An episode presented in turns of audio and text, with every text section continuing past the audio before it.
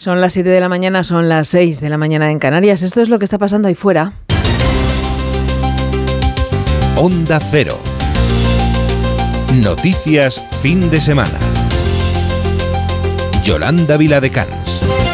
Buenos días, ya lo avisábamos ayer a esta misma hora. El tiempo cambia el paso y la estabilidad que hemos vivido estos días navideños se esfuma para dejarnos más frío y una jornada, la de este domingo, lluviosa en gran parte del país, sobre todo en Galicia, donde además el viento y el oleaje van a ser muy destacados, Carmen Sabido. La borrasca nos sigue acompañando y nos espera una jornada en tonos grises con paraguas y chubasquero. Lluvias generalizadas en toda la península y persistentes, sobre todo en Galicia, Cordillera Cantábrica, Sistema Central y Pirineos, donde las precipitaciones van a ser en forma de nieve a partir de los 1.400 metros. En el área del Mediterráneo, cielo pocos nubosos, salvo en Castellón, con aguaceros aislados y tiempo estable en las afortunadas Islas Canarias. Jornada ventosa en Baleares, se puede registrar rachas de viento de 70 kilómetros por hora y oleaje en Galicia, Asturias y Cantabria. Las temperaturas en ligero ascenso. Murcia hoy va a alcanzar los 23 grados. Estos son los titulares de apertura con Carlos León.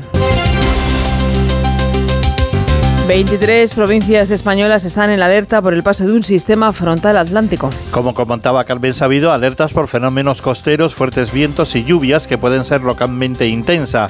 Ojo a estas alertas en la tercera fase de la operación especial de la DGT que concluye hoy con una previsión de 4 millones de desplazamientos por nuestras carreteras. Graves inundaciones en Oporto con importantes daños materiales. El Servicio de Emergencias y Protección Civil del área metropolitana de Oporto ha recibido recibido más de 200 solicitudes de ayuda en apenas una hora y media debido a las inundaciones en hogares y vías públicas, con una mayor concentración de peticiones en el centro de la ciudad. La estación de metro de Sao Pinto se inundó por completo. Abrí un postigo da minha porta e vi água que nunca, como nunca vi na minha vida. Que era uma, uma catarata, uma cascata, não sei. Foi muito rápido, foi uma coisa muito rápida. A água veio durante dentro de 10 minutitos e enxagou, encheu isto tudo de água aqui. Nunca vi, foi a primeira vez que vi.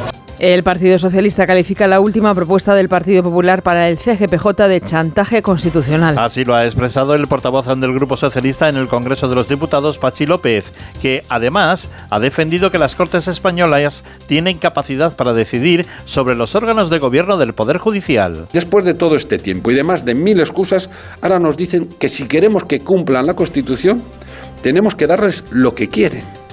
Pues a eso se le llama chantaje constitucional y es una auténtica barbaridad democrática. Que cumplan la Constitución y que luego planteen lo que les dé la gana, pero primero que cumplan. El presidente del Partido Popular pide al gobierno de España que no pierda prestigio en la OTAN. Alberto Núñez Feijóo considera que España pierde prestigio ante la OTAN toda vez que una parte del gobierno no cree en esta organización. Y es muy importante que España no pierda prestigio en la OTAN, dado que eh, la OTAN sabe perfectamente que una parte del gobierno de España está en contra de la OTAN. Por tanto, acudimos al rescate de el, la propia reputación de nuestro país apoyando de forma uh, incondicional ese, ese compromiso. Edmundo Val afirma que no concurrirá a las elecciones en una lista conjunta con el Partido Popular. El candidato a presidir el Partido Ciudadanos ha asegurado que si es elegido presidente de su formación, no se va a unir la lista que él componga a la del Partido Popular no vamos a ir en listas conjuntas con el Partido Popular. No vamos a perder nuestra autonomía, no vamos a perder nuestros principios y nuestros valores, no vamos a perder nuestras banderas en favor del Partido Conservador, porque nosotros no somos el Partido Conservador. En la guerra de Ucrania, los combates no cesan durante la tregua navideña de Putin. Una tregua unilateral ordenada por el presidente ruso con ocasión de la Navidad ortodoxa y que ha terminado a las 12 de esta pasada noche. El propio ejército ruso no la ha respetado. Las tropas ucranianas siguieron bombardeando posiciones en Rusia y Moscú respondió a los ataques a lo largo de todo el frente de batalla, independientemente del alto el fuego. El gran comercio inicia una campaña de rebajas marcada por el menor gasto. A pesar de la afluencia de público en el primer día de las rebajas de invierno, la prudencia se instaló en los compradores y no se vieron las masificaciones que veíamos antes de la pandemia. Los expertos hablan de un gasto medio por cada español de unos 135 euros. Una persona ha muerto y 57 más han resultado heridas debido a un choque en el metro de Ciudad de México. Chocaron dos trenes de la línea 3 del metro, según ha confirmado la jefa del gobierno de la metrópoli, Claudia Schimbaum. Cuatro personas resultaron aplastadas en el choque, todas ellas ya rescatadas y hospitalizadas.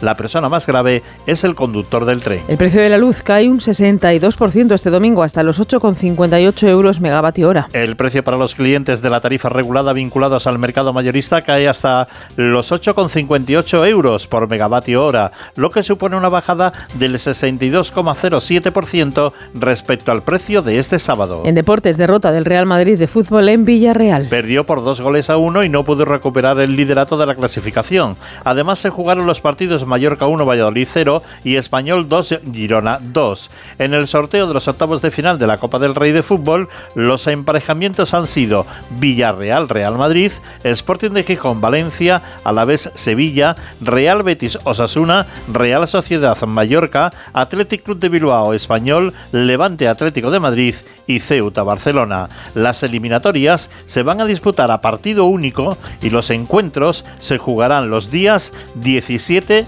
18 y 19 de enero. 7 y 6 minutos, 7 y 6 minutos, 6 y 6 minutos en Canarias y tenemos toda la radio por delante. Síguenos en Twitter en arroba noticias FDS. Se acaba el parón navideño y los políticos vuelven a la carga después del descanso. Muchos temas polémicos que van a dar que hablar en este 2023. La ley del solo es sí es sí, el conflicto catalán, los problemas energéticos, los precios, el año electoral, que no se nos olvide, este 2023 y, en fin, muchos temas que sin duda van a marcar la temperatura política en los próximos meses.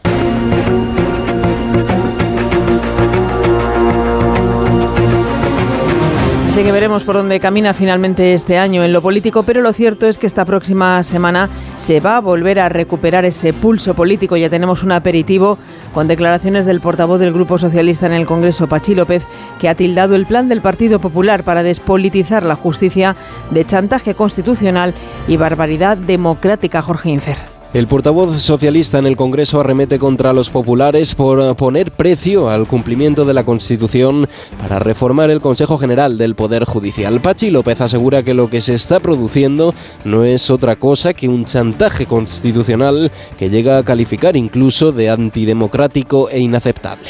Las Cortes Generales, el Congreso y el Senado tienen que tener capacidad de decidir sí o sí sobre los órganos del gobierno del poder judicial sobre los poderes del Estado. Los demás son trampas y, como digo, chantajes constitucionales absolutamente antidemocráticos y absolutamente inaceptables. En este sentido, Pachi López critica que el Partido Popular lleve cuatro años bloqueando la renovación del CGPJ y que ahora este partido haya planteado una propuesta para que sean los jueces los que elijan a su órgano de gobierno, algo que según el socialista no contempla la propia Constitución.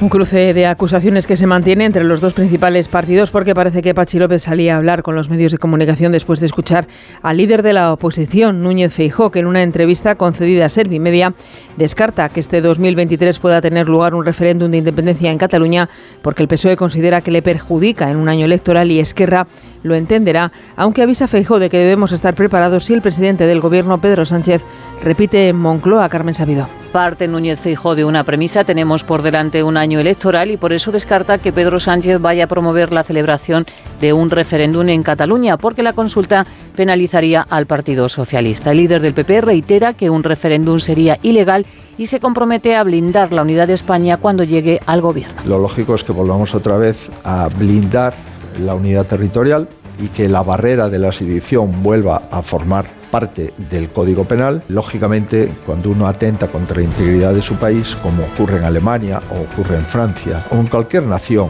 eso esté eh, tipificado como un acto ilegal. Feijo sigue sin desvelar si apoyará las medidas económicas aprobadas por el Gobierno como la bajada del IVA de los alimentos, pero sí quiere dejar claro su compromiso con el Ejecutivo para mantener la reputación del país y aumentar el presupuesto en defensa. Y es muy importante que España no pierda prestigio en la OTAN dado que eh, la OTAN sabe perfectamente que una parte del gobierno de España está en contra de la OTAN. Por tanto, acudimos al rescate de la propia reputación de nuestro país, apoyando de forma ah, incondicional ese, compromiso. El líder popular ha rescatado al exministro de Fomento, Íñigo de la Serna, para elaborar el programa electoral de las elecciones autonómicas. Asegura que suprimirá un tercio de los 22 ministerios y con ironía dice Feijó que espera que la presidencia del partido tenga al menos tres años de garantía como los electrodomésticos.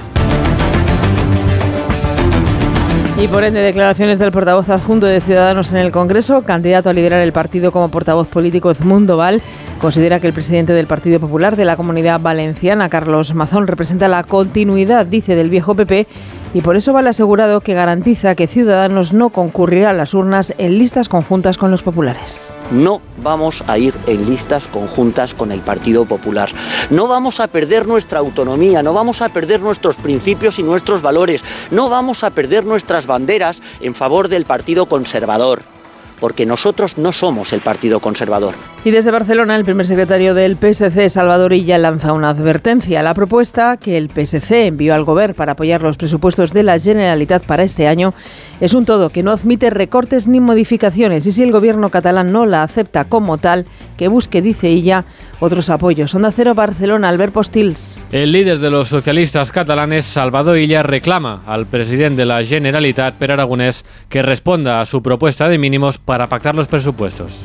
Es una propuesta de mínimos y es un todo del que no se puede desgajar una parte para decir esto sí y esto no. Es un todo y a partir de ahí el PSC poco más tiene que decir. El que tiene que hablar ahora es el señor Aragonés para decir si la acepta o no la acepta. Y ya ha subrayado que por ahora el PSC no se levanta de la mesa de negociación, pero ha lanzado una advertencia al Ejecutivo catalán. Usted es el presidente, usted tiene la responsabilidad de proporcionar unos presupuestos a Cataluña, busque usted, si no le gusta nuestra propuesta, otros apoyos. ¿no? Las posiciones se han enrocado, entre otras cosas, por la negativa del Gobierno a incluir en las cuentas proyectos como el del Hard Rock, la ampliación del aeropuerto del Prat o el cuarto cinturón. Declaraciones a las que sumamos las del portavoz adjunto de Unidas Podemos en el Congreso, Enrique Santiago, confía en que la ponencia en la Cámara para la reforma de la Ley de Seguridad Ciudadana, conocida por sus detractores como Ley Mordaza, pueda aprobarse en este mes de enero. Nuestro interés es que entre en vigor lo más pronto posible. Es un compromiso de legislatura, llevamos tres años trabajándolo, no hemos dejado de trabajarlo en los tres años y eh, perfectamente podría aprobarse en cuestión desde la conclusión de las tareas de la ponencia en cuestión de eh, dos o tres semanas. ¿Cuánto va a, tardar la ponencia en acabar? Pues eh, yo creo que de sobra hay tiempo de sobra para concluirla en el mes de enero. 7 y 12, 6 y 12 en Canarias y aunque los políticos ni están ni estarán de rebajas en sus mensajes, hay quienes este fin de semana tienen como deberes, además de devolver los regalos de los reyes, acudir en busca de la mejor ganga posible. Enseguida nos vamos a las rebajas de enero. Noticias fin de semana. Yolanda Viladecans. Primer día superado en estas rebajas de invierno marcadas por la crisis económica y la vuelta al comercio físico después de la pandemia.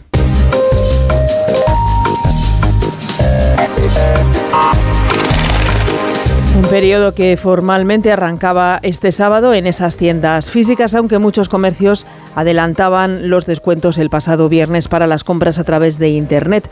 Van a durar esas rebajas hasta finales de febrero y cada español gastará una media de 135 euros en sus compras. Ganas a ver las ailas. Está una esperando las rebajas como agua de mayo. De presupuesto no hay mucho, hay que ahorrar. Y sé que van a caer bastantes cositas, porque yo ya he ido fichando un poquito por internet y ya es cuestión de bajar a la tienda y lanzarme a la piscina. 25 euros y ahora 15. Me he ahorrado 40 euros. Lo que hay que rebajar es en viajes, en salir, en comer. Vengo para irme enseguida, porque esto es un agobio y yo me voy enseguida. He venido al centro comercial para descambiar algunos regalos de Reyes y para aprovechar un poco las rebajas, pensando que no habría nadie, hay muchísima gente. Yo ya he hecho mis primeras compras, han sido online, me he comprado dos jerseys y sobre todo aprovecho para cosas que a lo mejor son más básicas y luego pues algún caprichito de que en su momento me parece caro cuando está en temporada y cuando viene la rebaja aprovecho y me lo compro. No son malos los pronósticos del sector que espera superar las ventas del año pasado, pero la inflación no lo pone nada fácil. Sí pretenden mantener el buen ritmo que ha tenido la campaña navideña tras un Black Friday con peores datos de lo esperado. Por ello, la expectativa de esta campaña es buena por la atracción de los grandes descuentos para el consumidor, tanto en grandes almacenes y centros comerciales como en tiendas algo más pequeñas. Las asociaciones de consumidores nos aconsejan comprobar que efectivamente se aplican los descuentos y tener cuidado a la hora de devolver los productos, como explica desde la OCU su portavoz Kepa Loizaga. Solo hay obligación de devolver el dinero cuando el producto presenta unas taras o un tipo de defectos, o cuando se hace una compraventa por online, que lógicamente tenemos un plazo de 14 días. Los reyes no han acertado no hemos acertado, muchas veces la mayoría de las tiendas, por política comercial, lo que van a darnos es un vale, pero esa política de cambios o de evoluciones tiene que estar bien claras.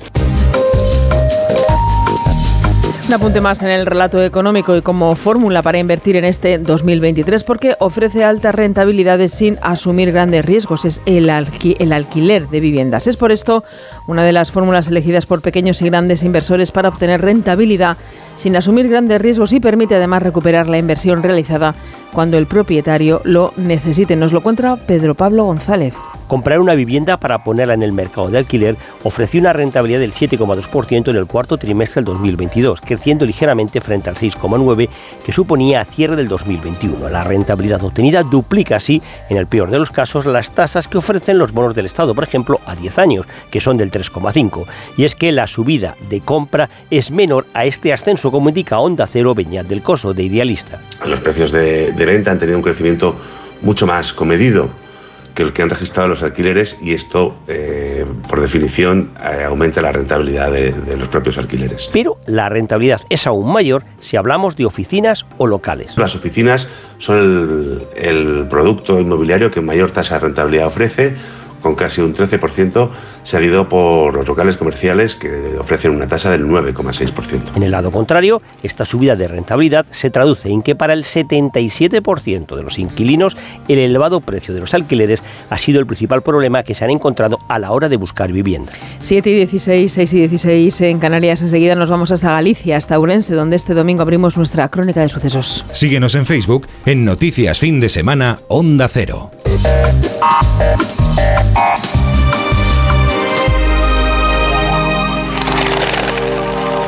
Ocurría la madrugada del sábado cuando se declaraba un incendio en el piso de protección oficial en el que vivían.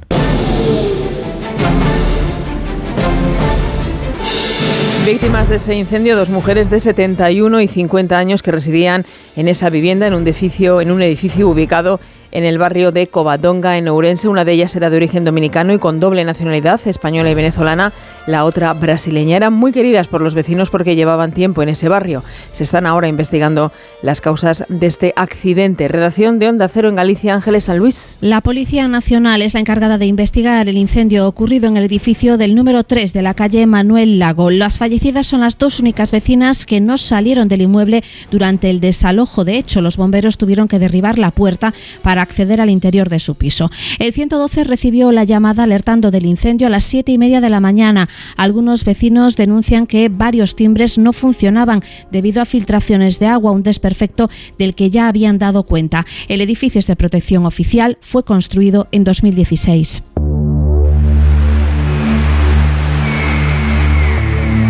Y de Galicia a Cataluña, concretamente al municipio de Pontons, donde se han decretado dos días de luto tras el hallazgo del cadáver enterrado de una mujer que llevaba más de un año desaparecida y la detención de su expareja como presunto autor de su asesinato y descuartizamiento. Este sábado se celebraba además una concentración en repulsa por ese asesinato y un minuto de silencio en esta localidad. Redacción de Onda Cero en Barcelona, Albert Postils. Más de medio centenar de personas se han concentrado en el municipio de Pontons, en Barcelona, para hacer un minuto de silencio y condenar el asesinato de una mujer enterrada en una finca de la localidad. El alcalde, Jurep Tutusaus, ha rechazado los hechos y ha reclamado más presencia de los Mossos en el municipio. Porque lo dels Mossos no funciona. Lo de los Mossos no funciona. No hay Mossos y la Generalitat ni está, ni se la espera, ni funciona. Todos los municipios pequeños estamos completamente abandonados. El 80% de los municipios no tenemos policía local porque va por número de habitantes. Y la tarea de los Mossos da mucho que desear. Els Mossos doncs, deixa molt que desitjar. El cuerpo de la víctima se encontró esta semana en la parcela de su presunto asesino, un hombre de 43 años que confesó ser su pareja. Este jueves el procesado entró en prisión provisional sin fianza por unos hechos que habrían ocurrido en verano de 2021. El caso sigue bajo secreto de sumario. Salimos en unos minutos al exterior de nuestras fronteras. Nos vamos de viaje un día más a Ucrania. Síguenos en Twitter en arroba noticias FDS.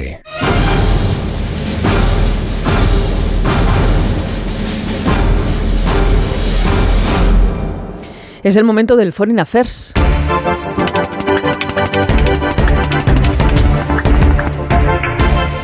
Noticias del resto del mundo que empezamos en Ucrania mirando a ese fin de la tregua que ha concluido esta pasada medianoche y en la que no han cesado los combates en el país a pesar de coincidir con ese alto el fuego ordenado por Vladimir Putin por esa celebración de la Navidad ortodoxa. En las últimas horas Putin ha felicitado además a los rusos subrayando que la Navidad fomenta valores como la misericordia, la compasión, la bondad y la justicia. Corresponsal de Onda Cero en la zona, Pablo Beirat. Las tropas rusas no respetaron el alto el fuego unilateral por la Navidad ortodoxa decretado entre el viernes y la medianoche de ayer por el presidente Vladimir Putin. Kiev había manifestado su desconfianza desde el primer momento.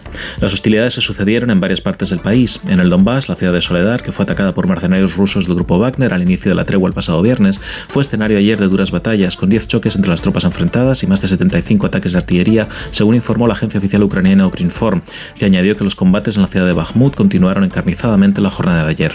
Ambas ciudades permanecen bajo control ucraniano. Ya en Moscú, el mandatario ruso se mostró solo lo que parecía una misa del gallo privada en la Catedral de la Ascensión.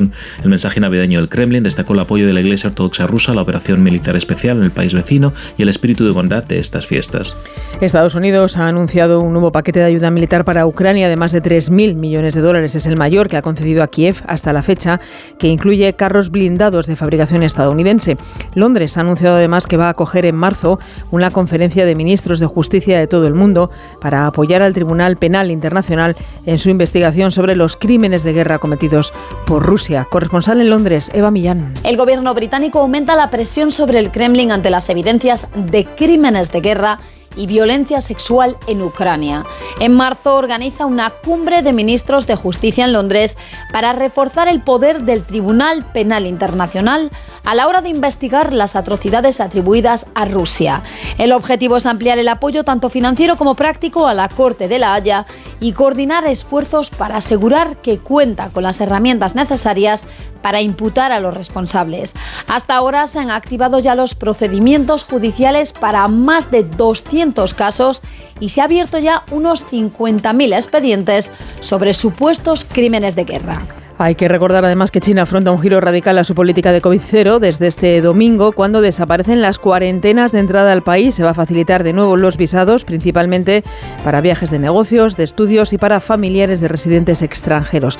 Reabre así sus fronteras el gigante asiático que se prepara para volver al mapa turístico después de cerca de tres años marcados por las durísimas restricciones por la pandemia. Y se han celebrado además este sábado por la tarde numerosas misas en distintas ciudades españolas en recuerdo por el Papa emérito Benedicto XVI que fallecía el pasado sábado a los 95 años de edad en Roma. Como ejemplo de todas ellas destacamos la que oficiaba el, el, vicepresidente de la Conferencia Episcopal Española y también arzobispo de Madrid, Cardenal Carlos Osoro, en la Catedral de la Almudena en Madrid con un mensaje que destacaba de la figura de Benedicto, su gran sabiduría y que siempre fue testigo fiel de la bondad y la misericordia. Pues claro, porque es la alegría de haber tenido un sucesor de Pedro, eh, bueno, en su modo de vivir, de hacer las cosas, de presentarse ante el mundo, siendo un sabio, con la sencillez precisamente de los sabios.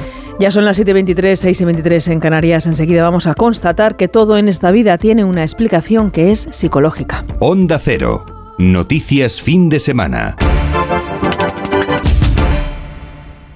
¿Y tú que tienes hijos adolescentes, qué necesitas para tu seguridad? Mi preocupación son mis hijos, que ya son más independientes y pasan mucho tiempo fuera de casa. Me preocupa que les pueda pasar algo. Pues en Securitas Direct tienen una alarma para ti. Porque en su app tienen un botón SOS con el que pueden pedir ayuda en caso de emergencia. Y con las cámaras puedes saber cuando llegan a casa y ver que están bien. Y es que tú sabes lo que necesitas y ellos saben cómo protegerte. Llama ahora al 900-272-272 o entra en securitasdirect.es y descubre la mejor alarma para ti. No me agobies. No me entiendes. No me gusta. No me apetece. No me renta. No me rayes. No me digas cómo hacerlo. No me comas la oreja. No me digas lo que tengo que hacer. La adolescencia de tus hijos te pondrá a prueba. Descubre cómo disfrutarla. Entra en fat.es. Síguenos en Facebook en Noticias Fin de Semana Onda Cero. Llega el minuto psicológico.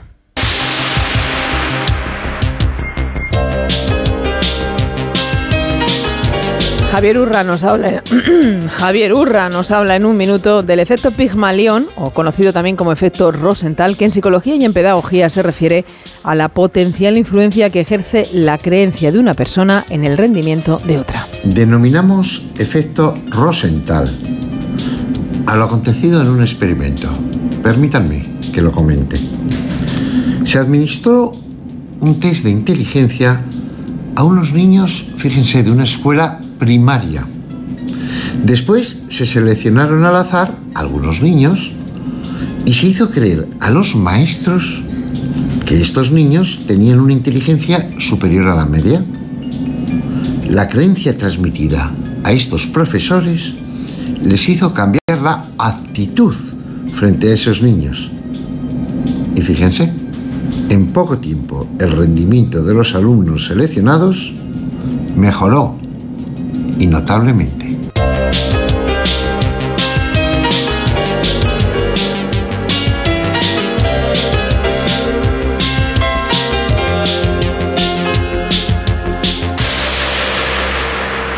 Contamos además que ha hecho balance el sector del cine en estos primeros días de enero. En 2022 se nota cierta recuperación, aunque no se han alcanzado las cifras prepandemia. Hay todavía una cierta reticencia a ir a las salas que se rompe ante las películas más taquilleras como por ejemplo Avatar. El cine español también goza de buena salud gracias a estrenos como Padre no hay más que uno, tres, Belén Gómez del Pino. Todavía con cifras lejos de las de 2019, pero las salas de cine van recuperando pulso con fuerza. A cierre de 2022, tanto en número de espectadores como en recaudación, se aprecia una mejoría que supera el 45% respecto al año anterior. Por primera vez desde antes de la pandemia, las 10 películas más vistas superan los 10 millones de euros de taquilla, con Avatar a la cabeza que suma 22 millones de euros hasta ahora y con buena salud también por parte del cine español que aupa Santiago Segura al top 10 con su padre No hay más que 1.3. El reto de 2023 es recuperar la asistencia a las producciones medias y pequeñas y a los espectadores que no han vuelto al cine. David Martos, director de Quinótico. Cuatro de cada diez espectadores que iban al cine antes de la pandemia no han vuelto. Y eso los distribuidores y exhibidores lo achacan a que hay un público mayor de 60 años que era muy fiel, que iba todas las semanas a las salas, que descubrió las plataformas durante el confinamiento y bueno, les ha gustado ver cine en casa. Madrid es la provincia con mayor número de espectadores, uno de cada cinco del total, y les siguen Barcelona, Valencia y Alicante.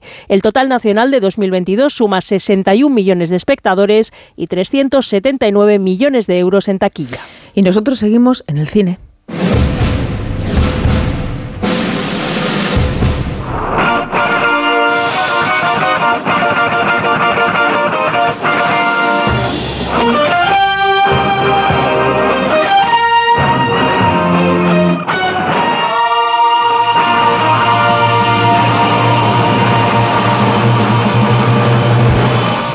Para hablar ahora de una película Alcarrás de Carla Simón que ha ganado el Oso de Oro de Berlín 2022.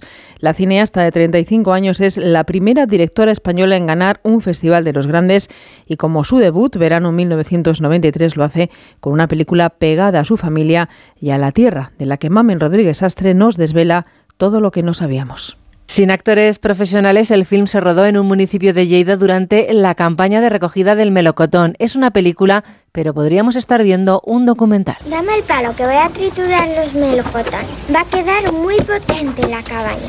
Será de color melocotón muy, muy chillón. Los actores son los vecinos y trabajadores del campo de Segría, que era el lugar de vacaciones en verano y en Navidad y donde viven los tíos de la directora y también de los municipios de alrededor. Cuentan su historia mientras les graba la cámara. Hijo, ¿qué vamos a hacer? Se te ha acabado el coche, padre. Te lo ha dicho el médico. ¿Qué quieres? ¿Acabar como el tío Pepe? ¿En el fondo del canal? Si hubieras firmado algún papel cuando tocaba, no estaríamos así, hostia. Y tú haciéndole regalos. Si vuelves a llevarle hijos, te talo la higuera, ¿eh? La idea era encontrar una familia y contar su vida, pero no fue posible, así que crearon la suya propia. Para ello, recorrieron las fiestas de pueblos cercanos y entrevistaron a 9.000 personas. Familia, foto. Todos mirando para aquí. Venga, todos mirando para allí. A ver cómo te ríes, papá. Ríete. Mirad para aquí. ¡Ay, qué guapos! Una vez elegidos los actores y meses antes de la lectura del guion, alquilaron una casa donde quedaban para tejer las relaciones e improvisar escenas. Es tan creíble su actuación que en Berlín pensaron que eran una familia real. ¿Es aquí? Pues sin faltar, que tú no puedes. Lo que tienes que hacer es ir a estudiar. Encima que te hago el favor. Favor ni qué hostias, hombre. Papá, pero si estás hecho mierda. Estamos ante un homenaje a los agricultores donde no se idealiza el campo porque es un lugar muy duro. Lo que nos piden es un contrato, un contrato en el que salgas tú que diga que las tierras son tuyas. Y eso no lo tenemos. Piñol viejo y yo lo teníamos de palabra. Igual que su padre con mi padre, todo Sí, de pero con la palabra. piñol joven no tienes nada. Si hubieras firmado cuando tocaba, no estaríamos aquí. Vale, hombre. Antes se hacía sin firmas. Si no, padre lo habría firmado. Lo que la carta dice muy claro es que a finales de verano hay que dejar las tierras. Este drama de una familia que ve como el terreno donde cultivan melocotones se convierte en un campo de placas solares no es tan fiel como verano del 93. No es el dinero lo que está en juego, es la forma de vivir la propia identidad. Ayer me llamó la madre de Gala. Me dijo que ya ha comprado los libros del instituto y que son un montón. Porque los dos trabajan en las placas, o sea que pueden permitírselo. Y madre, además han alquilado una casa en Sicilia. Es que ya lo dicen ya. Con esto de las placas trabajas menos y cobras más. No como tú aquí partiéndote el lomo. Joder, no empecemos, Dolores. La idea surge con la muerte de su abuelo. Juntos descubrirán las cosas que les unen en la adversidad, las miradas, las auténticas protagonistas nos cuentan todo, con quién estamos, quién tiene la emoción más fuerte y también quién recibe un relevo de emociones. Si el sol fos jornaler, no tant. Si el marquès hagués de batre, de fam. La veu, ni a ni al. Canto Y ahora en Noticias Fin de Semana es momento de hablar de libros.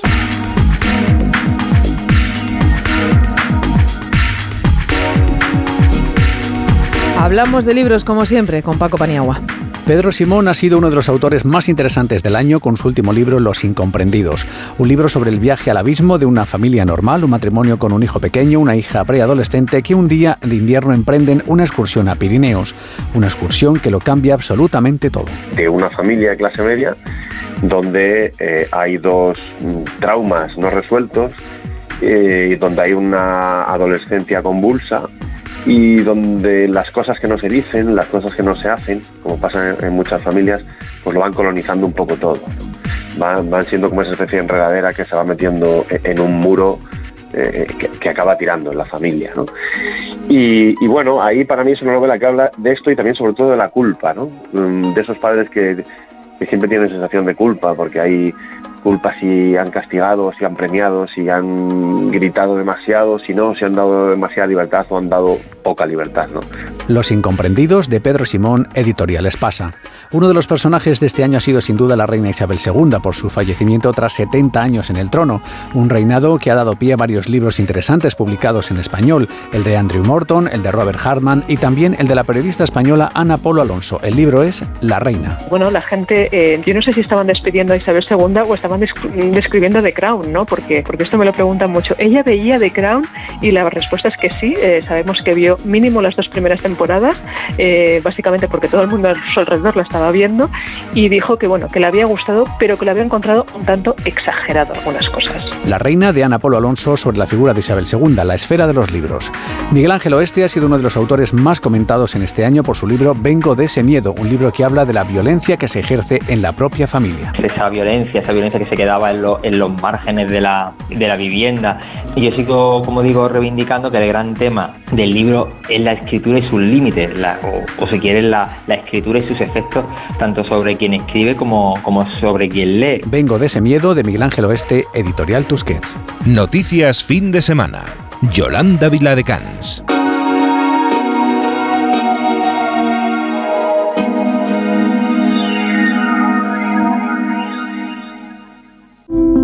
¿Y tú que tienes una mascota en casa? ¿Qué necesitas para tu seguridad? Yo lo que necesito es una alarma que pueda conectar cuando Toby se queda solo en casa, que es a diario. Pues en Securitas Direct tienen una alarma para ti, porque es compatible con mascotas. Y tú siempre puedes conectarte a las cámaras para comprobar que está bien.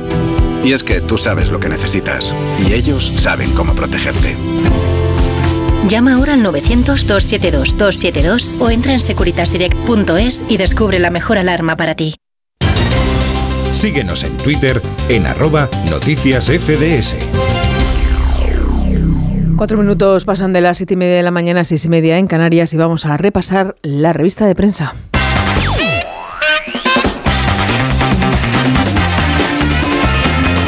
Vamos a repasar ahora todos los titulares de los principales periódicos que han llegado a nuestra redacción en este domingo 8 de enero que comienza a desperezarse. Vamos a comenzar con el periódico La Razón. Lleva en su portada el titular a tres columnas La España vaciada amenaza a Sánchez en 15 provincias. En los subtítulos podemos leer además que los dos principales partidos diseñan sus estrategias para combatir sus efectos en los próximos comicios. Añade además la razón que es difícil que la España de la meseta pueda sumar sus votos en una coalición con Esquerra Republicana de Cataluña y Bildu.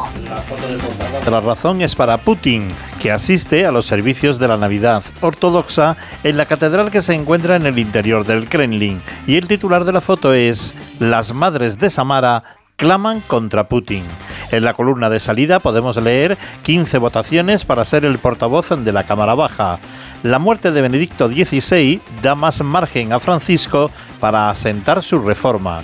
Yolanda Díaz no quiere fotos solo con Podemos, sino donde haya acuerdos unitarios. Y por último se puede leer el Euribor complica las hipotecas totalmente variables. Además, hoy con el ejemplar del periódico La Razón podemos adquirir la revista 10 minutos y en el suplemento A tu salud se pregunta que si 2023 será el año de la vacuna contra la bronquiolitis. Vamos a repasar ahora el periódico El País que titula en su portada que Europa busca trabajadores. El antetítulo señala que países de la Unión Europea con empleo sin cubrir se apresuran a legislar para atraer extranjeros. Faltan fontaneros, dice el país, enfermeros y transportistas. Y la foto de portada es para McCarthy, el titular. El Congreso de Estados Unidos se aboca a una legislatura convulsa. Añade que la agónica elección de McCarthy muestra el poder de los radicales republicanos. En la columna de salida de la portada podemos leer que comienza el año electoral.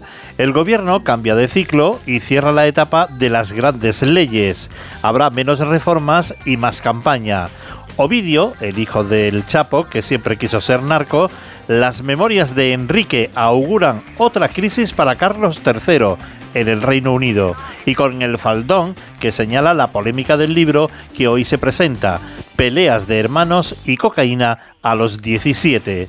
En deportes, el Real Madrid pierde ante el Villarreal en un duelo frenético y en la portada del País Semanal vemos una foto de Laia Acosta, la estrella discreta del cine español, una revista que vuelve al domingo después de no publicarse el pasado 1 de enero y sí el sábado 31 de diciembre, por aquello de mantener la tradición de no publicarse la prensa el día de Año Nuevo. El periódico El Mundo lleva a su portada Feijó prepara una renovación profunda con nuevos perfiles centristas. Añade este periódico en el subtítulo que ficha al sorayista de la Serna como coordinador del programa autonómico y local y que nombrará un portavoz de campaña. Ultima la incorporación de algunos políticos que estaban, por ejemplo, en Ciudadanos y de Sayas y Adanero, los díscolos de UPN. Entrevista además en El Mundo con Edmundo Val, candidato a liderar Ciudadanos con este titular no puede ser que la gente ponga la tele y siga viendo a Arrimadas como la voz de Ciudadanos y añade que a una semana del Congreso del partido, el diputado acusa a la un líder Arrimadas y a Villacís de eludir el debate. Continúa el periódico El Mundo en sus dos columnas de salidilla de la portada con el título Un trumpismo sin Trump. Se hace con el, control de la Cámara Baja de Estados Unidos, después de celebrarse 15 votaciones. En su revista de interior, en su revista Papel, entrevista con el humorista y el mago Juan Tamariz, el mejor mago del mundo, que dice, Juan Tamariz, que tiene 80 años y en magia aún le queda mucho por aprender. Repasamos ahora a Carlos en ABC. El titular de portada es Los presidentes del Congreso y del Senado se pliegan al gobierno. Batet y Gil transigen con la estrategia de Sánchez de abusar del decreto ley, una fórmula que ha sido utilizada en 135 ocasiones desde que llegó al poder. La foto de la portada es para los agromillennials que acercan el campo a las nuevas tecnologías. En la portada de la página 2 titula que Bildu se envalentona y tras el acercamiento de presos exige ahora más etarras en semilibertad. La foto es para el nuevo presidente de la Cámara de Representantes de los Estados Unidos y en el fandom se dice que Trump logra convencer a los republicanos díscolos para que apoyen al nuevo presidente de la Cámara. Foto de Putin, además, y su afirmación, la Navidad inspira buenas acciones. Recoge además que el Papa Francisco comienza la cuenta atrás de su papado. Vamos a repasar también la vanguardia. Tony Bachori, adiós al genio de los ninots. Cataluña, Melilla y Ceuta centran el foco yihadista en España. Cuenta además este periódico La Vanguardia McCarthy, rehén de los ultras, guerra en Europa, escolares rusos buscan refugio en la comunidad valenciana. Y en el apartado de ciencia, La Vanguardia dice las inmunoterapias aceleran los avances contra el cáncer. Hay también parte económica para este periódico. Con hipotecas, las peores previsiones sitúan el Euribor en el 4%. Nos ha llegado también la portada del periódico El Correo. Los líderes empresariales vascos afrontan el año con confianza, pese a todas las incertidumbres que estamos viviendo. También añade que las mafias de la producción de la marihuana se hacen fuertes en Euskadi. Además, lleva a la portada del periódico El Correo que miles de personas marchan en Bilbao por los presos de ETAs pese al final de la dispersión. Estos han sido todos los titulares de la prensa de este domingo 8 de enero que hemos repasado con ayuda de Carlos León.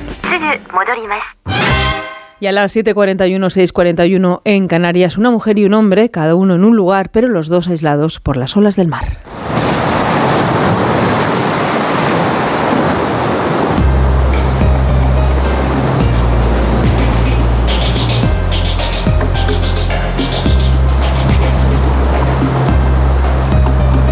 En Noticias Fin de Semana tenemos siempre muy presentes a los dos archipiélagos. Cada fin de semana, Elka Dimitrova desde Onda Cero, Mallorca, y también Gustavo de Dios, que es quien empieza hoy desde Onda Cero, Canarias. Cuando el gobierno decide que le quita el IVA a no sé cuántos productos básicos, siempre me viene a la memoria la experiencia canaria. Voy a tratar de resumirlo. En Canarias no hay IVA como tal. Hay otro impuesto que se llama IGIC, Impuesto General Indirecto Canario. En 2012 el gobierno canario de entonces decidió suprimir el IGIC en una lista de productos básicos mucho más larga que la de la península. Usted dirá, jo, genial, ¿no? Bueno, pues en 10 años la cesta de la compra no ha parado de subir.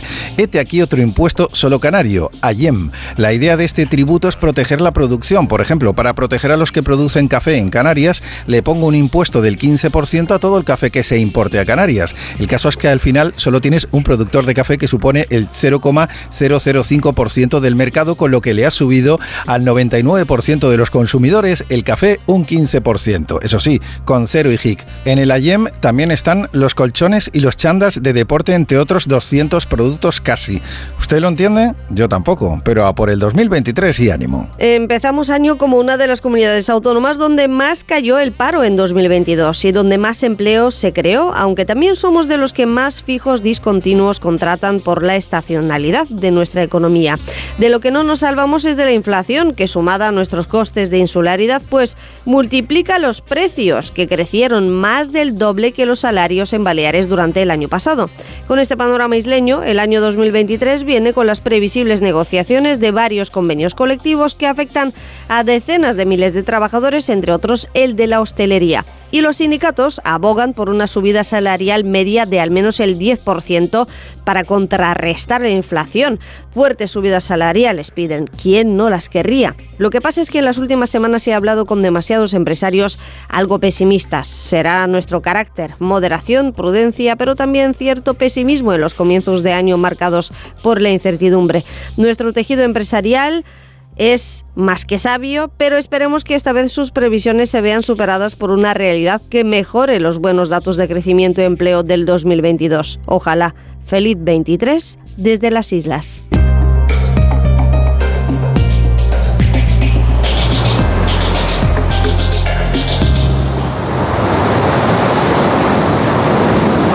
Menos cuarto, 7 menos cuarto en Canarias, llega el deporte.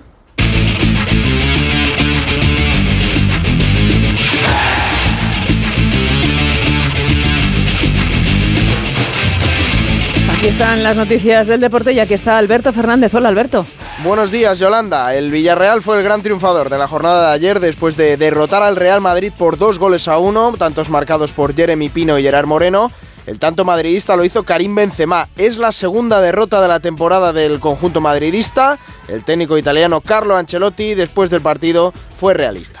Eh, no lo sé, en este sentido yo creo que el partido ha sido un partido eh, igualado, competido, eh, donde creo que Villarreal ha jugado mejor que nosotros.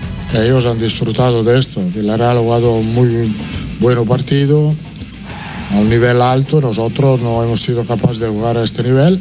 Por su parte, el Villarreal se coloca quinto clasificado de manera provisional y refrenda la mejoría con Quique Seti.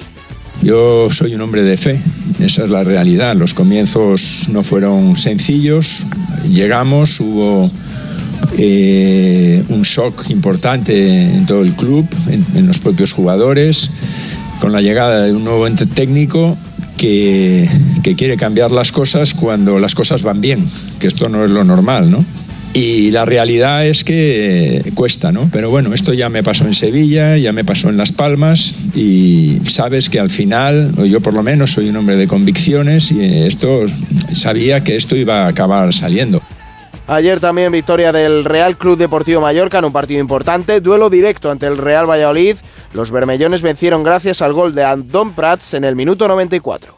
Sí, no, a ver, al final yo trabajo para, para, jugar lo máximo posible. Al final no es que siempre aparezca, pero si estás en el campo pues tienes más posibilidades de, de, meter gol, de crear uh, peligro, de, de, crear alguna jugada, ayudar al compañero y al final pues eh, cuando estoy en el campo pues siempre me caen una o dos y, tengo que aprovecharlas como, como lo estoy haciendo. Además, el último resultado de ayer fue el empate a dos en Cornellà Prat entre el Real Club Deportivo Español y el Girona. Para hoy a las 2 de la tarde se ven las caras Almería y Real Sociedad. A las 4 y cuarto hay un Rayo Vallecano Betis. El Getafe visitará el Sevilla a partir de las 6 y media. Y para las 9 de la noche queda el gran partido de la jornada en el Estadio Metropolitano. Atlético de Madrid, Fútbol Club Barcelona. Reinildo volvería al 11 de los del Cholo Simeone. Se caería Álvaro Morata. El técnico argentino habla de oportunidad yo creo que es una buena oportunidad para el equipo, para seguir creciendo, para seguir mejorando, para seguir jugando como equipo y para interpretar lo que queremos plasmar en el partido, entendiendo de que eh, podemos llevar el partido a donde nosotros lo queremos jugar y, y evidentemente generándole las dificultades que necesitas generarle a un equipo como el Barcelona. Enfrente Xavi Hernández, sin Jordi Alba y sin Lewandowski, intentará aprovechar el tropiezo del Real Madrid. Campo realmente complicado, rival difícil, son una roca defensivamente, trabajan muy bien, el Cholo es un entrenador que defensivamente lo lleva a la, perfección y a partir de ahí nos costará, nos costará generar cosas, atacar y, tenemos que ser más efectivos de lo que hemos sido estos dos partidos. ¿no? Es un partido muy importante, pero no, no trascendental para el devenir de la, de la liga. En segunda división, resultados de la jornada de ayer, Andorra 3, Real Oviedo 1, Málaga 1, Tenerife 1 y victoria del Deportivo Alavés por 1-0 sobre el Burgos Club de Fútbol. Para hoy, 2 de la tarde, Granada-Cartagena, a las 4 y cuarto, Real Zaragoza-Mirandés, a las 6 y media, Unión Deportiva Las Palmas, Racing de Santander y desde las 9 de la noche en la Sociedad Deportiva Eibar recibe a la Unión Deportiva Ibiza. Además, ayer se sorteó la ronda de octavos de final de la Copa del Rey que dejó estos emparejamientos. Ceuta Fútbol Club Barcelona, Levante Atlético de Madrid, Sporting de Gijón Valencia, el Deportivo Alavés recibirá al Sevilla, Betis Atlético Sasuna, Villarreal Real Madrid, Real Sociedad Real Club Deportivo Mallorca y Athletic Club Español de Barcelona como último emparejamiento. En balonmano, a cinco días de su debut en el Campeonato del Mundo, la selección masculina completó la serie de partidos de preparación derrotando a Argentina en el torneo Memorial Bárcenas por 31 a 20. Y en tenis, Rafa Nadal saldrá el próximo lunes 9 de enero como número 2 en la actualización del ranking ATP. Eso implicará que tres días más tarde será el primer cabeza de serie en el sorteo del cuadro del Open de Australia.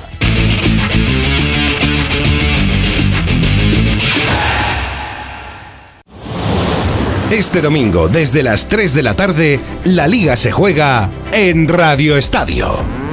Con un plato fuerte para la primera jornada del año. Desde el Metropolitano, Atlético de Madrid-Barcelona.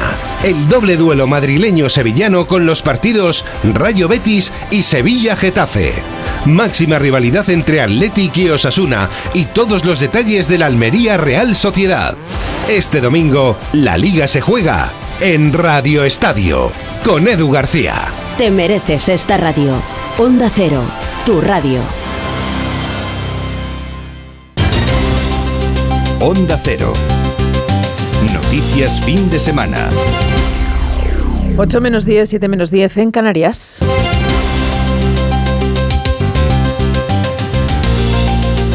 Vamos a repasar todos los titulares de esta jornada con Carlos León, tercera y última fase de la operación especial de Navidad de la Dirección General de Tráfico. A las 12 de la noche concluye la última fase de la operación especial de tráfico con motivo de las fiestas navideñas. Durante este fin de semana la DGT ya ha comunicado cinco personas fallecidas. Por ello, precaución en las carreteras, ya que hoy 23 provincias están en alerta por fenómenos costeros, fuertes vientos lluvia y también eh, algún aguacero puntual en algunas localidades de Galicia. Graves inundaciones en Oporto con importantes daños materiales. El Servicio de Emergencias y Protección Civil del área metropolitana de Oporto ha recibido más de 200 solicitudes de ayuda en apenas una hora y media debido a las inundaciones en hogares y vías públicas, con una mayor concentración de peticiones en el centro de la ciudad la estación de metro de Sao Pinto se inundó por completo. El Partido Socialista califica la última propuesta del Partido Popular para el CGPJ de chantaje constitucional. Así lo ha expresado el portavoz del Grupo Socialista en el Congreso de los Diputados, Pachi López,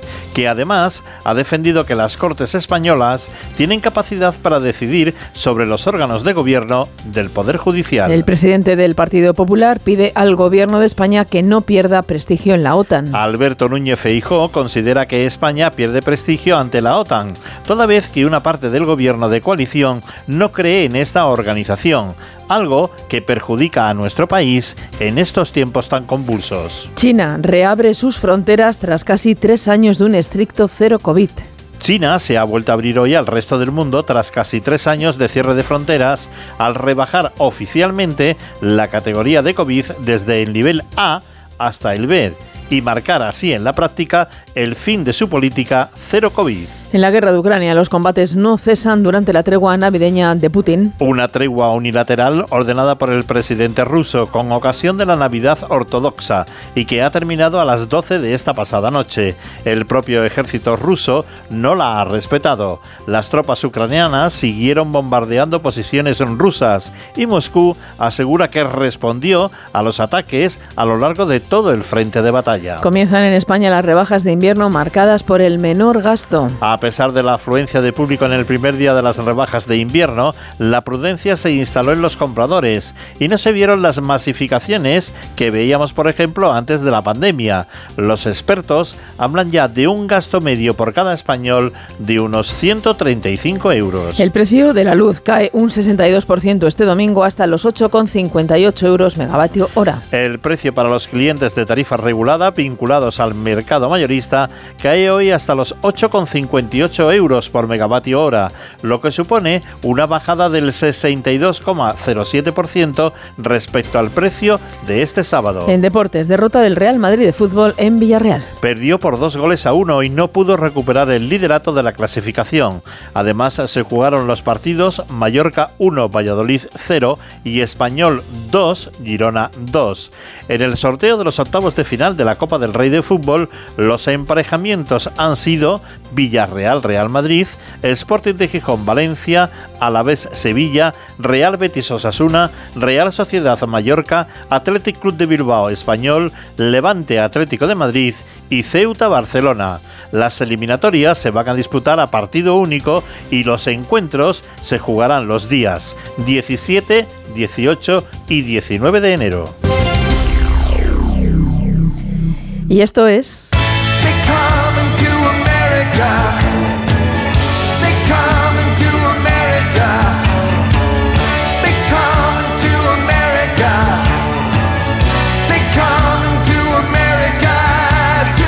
Esto es América y este es Agustín Alcalá. La veintena de congresistas nihilistas, anarquistas, trumpistas, rebeldes, revolucionarios e insurrectos, algunos los han llamado incluso terroristas, que han paralizado el Congreso al torpedear la candidatura de Kevin McCarthy a la presidencia de la Cámara de Representantes, lo han hecho porque no necesitan a los grandes donantes estadounidenses, multimillonarios, de los fondos de inversión, a la banca y a las grandes corporaciones para financiar sus campañas políticas y tampoco a la cadena Fox News que ven religiosamente los republicanos y los ultraderechistas. Por no necesitar, no necesitan ni a su presidente favorito, Donald Trump, al que se atreven a aconsejar para que cambie sus lealtades. Estos políticos, la mayoría legisladores de poca monta que no son conocidos por promover grandes leyes o proceder de famosos distritos, alimentan sus campañas con miles de donaciones de 5 o 10 dólares que obtienen en la red de sus fieles seguidores que están encantados porque hayan paralizado uno de los órganos de gobierno más importantes de la nación. Estos congresistas revolucionarios no quieren gobernar, sino destruir el gobierno porque eso les garantiza mucho dinero de aquellos extremistas republicanos que odian a Washington y lo que representa, y que han disfrutado de lo lindo con las bombas que han lanzado estos anarquistas del siglo XXI.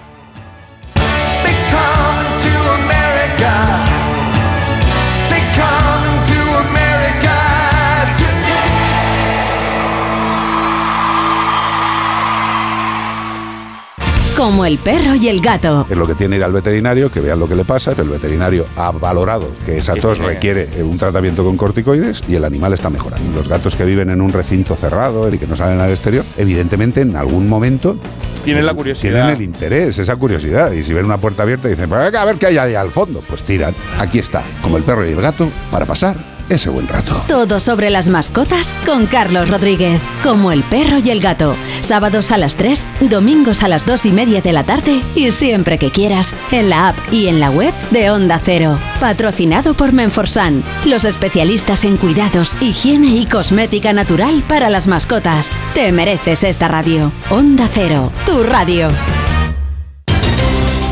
Síguenos por internet en ondacero.es. Poco a poco vamos llegando a las 8 de la mañana, las 7 en Canarias y Carlos León es quien ha producido este informativo. Jorge Zamorano es quien lo ha realizado. Vamos a tener otra edición a las 2 de la tarde, a la 1 en Canarias. Y este fin de semana para despedirnos estamos eligiendo estrenos musicales de este recién estrenado 2023, como este que verá la luz el próximo día 27 de enero. Es su cuarto trabajo bautizado con el nombre de Gloria.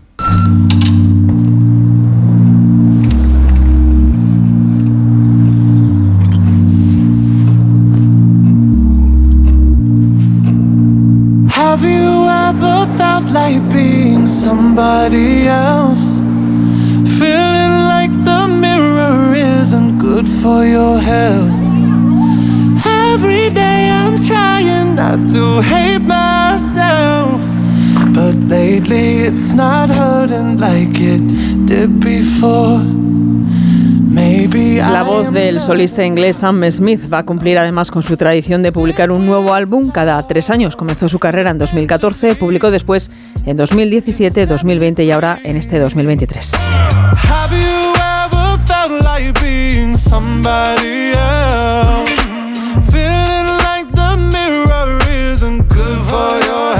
Los Mimores, la canción que escuchamos como adelanto de ese nuevo disco Gloria.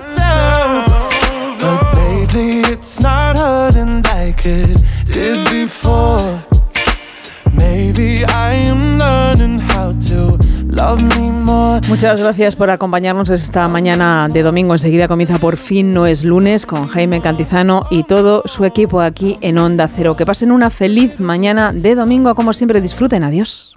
I used to cry myself to sleep at night. I'd blame the sky when the mess was in my mind. I couldn't see, I couldn't breathe. So I sat with sorrow, and eventually it set me free.